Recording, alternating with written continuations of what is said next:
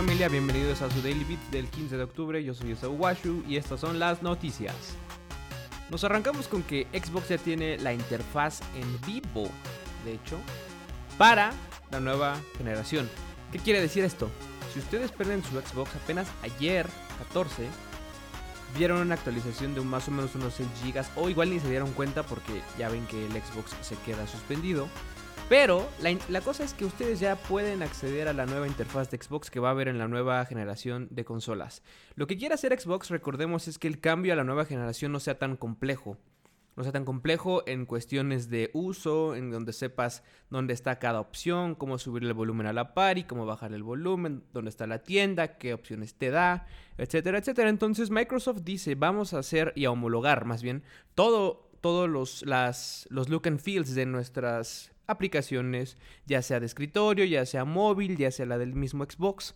Entonces ellos dijeron, ya, chingue su madre, la liberamos. Seguramente van a, a haber cambios todavía más adelante, muy leves ya, pero la realidad es que tanto Xbox One como Xbox Series X y Series S van a disfrutar la misma interfaz. Entonces ya pueden disfrutarla. Yo ya estuve haciendo algunos, algunas modificaciones. Ya probé el modo oscuro, ya probé el modo con luz y todo esto. Entonces vayan, pruébenla, chequenla y vean qué tal les funciona. A ver si sí o no. A ver si sí es cierto que muy chida o no está tan chida. A mí en lo personal me gustó bastante. Chequenla ustedes. Ahora, en terrenos de PlayStation 5, ¡ay, qué hermoso! Porque además ya nos dejó también, en al mismo tiempo, nos deja ver su nueva interfaz. Aquí en PlayStation 5 sí va a haber un cambio, sí va a haber un upgrade en, en, en, el software. Ahorita vamos a platicar de la versión 8, que fue la versión que salió para el PlayStation 4, porque hay algunas cosas que medio me llamaron la atención.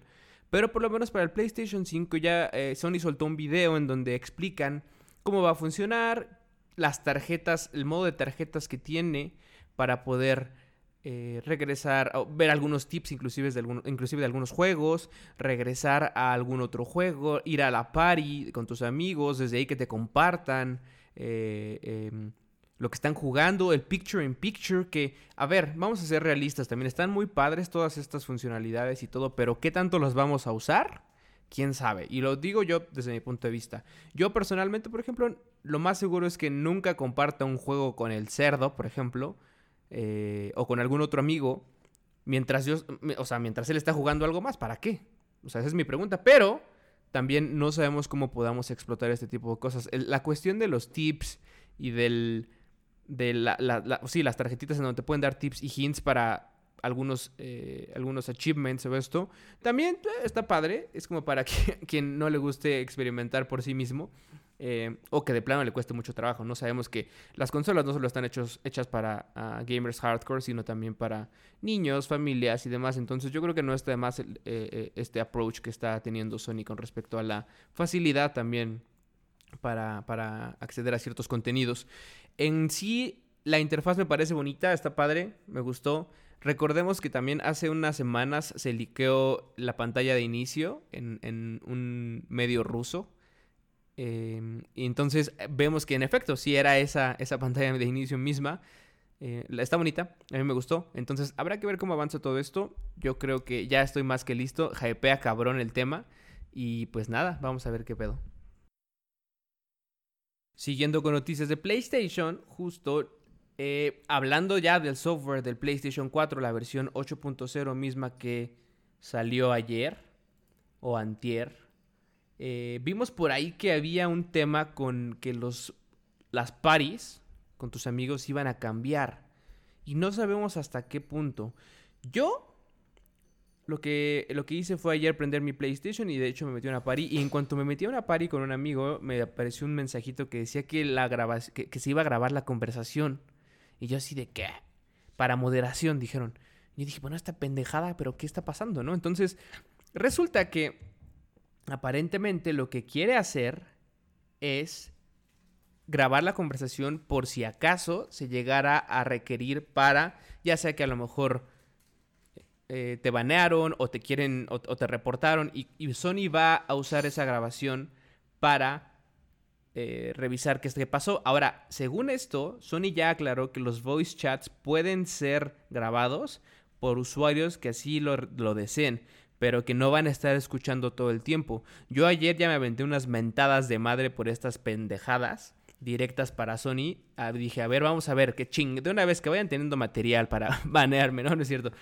Pero sí me parece un poco una asquerosidad. Ahora, insisto, ellos ya em, dijeron que, según esto, la notificación dice que otros usuarios puede que, que, graben tu, tu conversación de voz, pero que ellos no lo hacen. Entonces, pues, vamos a ver. hay un statement que soltaron y dice... Después de este update, los usuarios están viendo una notificación acerca de la seguridad en las paris y que los chats de voz pueden ser grabados.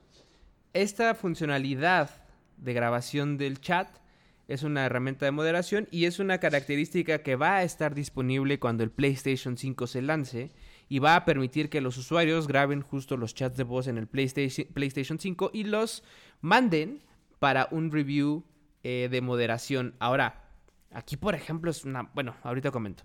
Dice esto, el, statement dice, el pop-up que están viendo ahora en PlayStation 4 es solamente para avisarles que cuando participas en un chat con un usuario de PlayStation 5 después del lanzamiento, puede ser que se sometan esas... Eh, eh, bueno, más bien que puedan enviar estas grabaciones a través del PlayStation 5. Entonces, a mí se me hace una mamada esto porque estamos hablando de paris privadas. O sea, estoy de acuerdo, por ejemplo, que si estás jugando, no sé, Apex Legends y en el lobby te empiezas a lamentar madres y un usuario te reporta, etcétera, etcétera. Vale, ok. O sea, está, está bien. El pedo es que ahí no pueden hacerlo, mm, seguramente porque, porque pues el, medio de la party no es de, no sería de PlayStation, sería de, de Respawn, ¿no? Por así decirlo, o de Origin, de EA al final del día. Pero esto se me hace un poco exagerado porque pues regularmente las paris tú las creas con tus amigos, no las creas con extraños. ¿No? Entonces, este, con esto de que PlayStation va a cambiar todo el tema de las paris, porque eso es real, ya no vas a poder crear paris y aparte chats por separado, sino que esos chats que ya creaste con tus amigos o con extraños son los que vas a usar para armar una party. Entonces se vuelve un poco como si fuera solamente un medio de comunicación en donde integra varias funcionalidades, varias funcionalidades. Entonces habrá que ver cómo funciona, como siempre, pero por ahora pues así nos quedamos. Esto es solo un anuncio en PlayStation 4, pueden seguir inventando madres. En PlayStation 5 si inventan madres y los mandan a revisión, pues ya se verá qué sucede, ¿no? Pero aún así, insisto, yo no estoy tan de acuerdo con ello. Pero bueno, así la cosa. Por cierto, ¿vieron que Burger King en Estados Unidos va a regalar mil PlayStation 5. Mi pregunta aquí es, Burger King México, ¿por qué tú no estás haciendo eso, chingao? Que se vea, carajo, maldito seas. Y por último nos vamos, y más bien nos despedimos con Assassin's Creed Valhalla.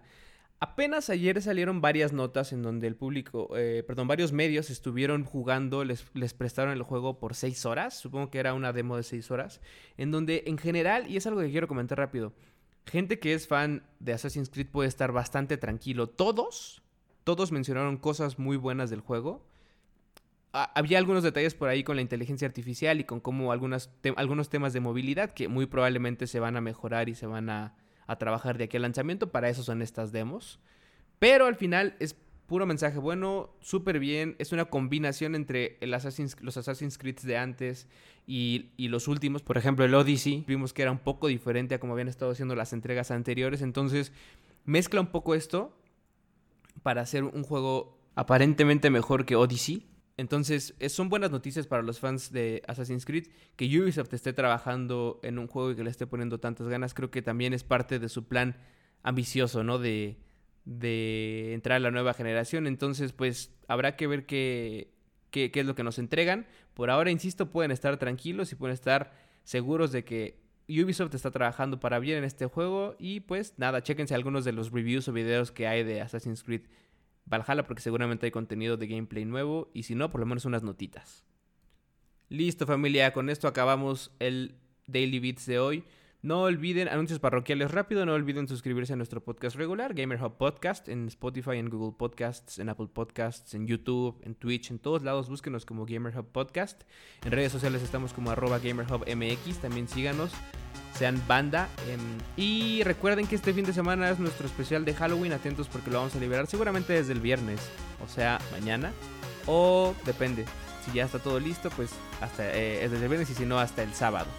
¿Vale? Pero pues se despide de ustedes, Esauwashu, arroba Esauwashu, síganme en redes también, en todos lados me encontrarán así. Estamos en contacto y pues peace out people.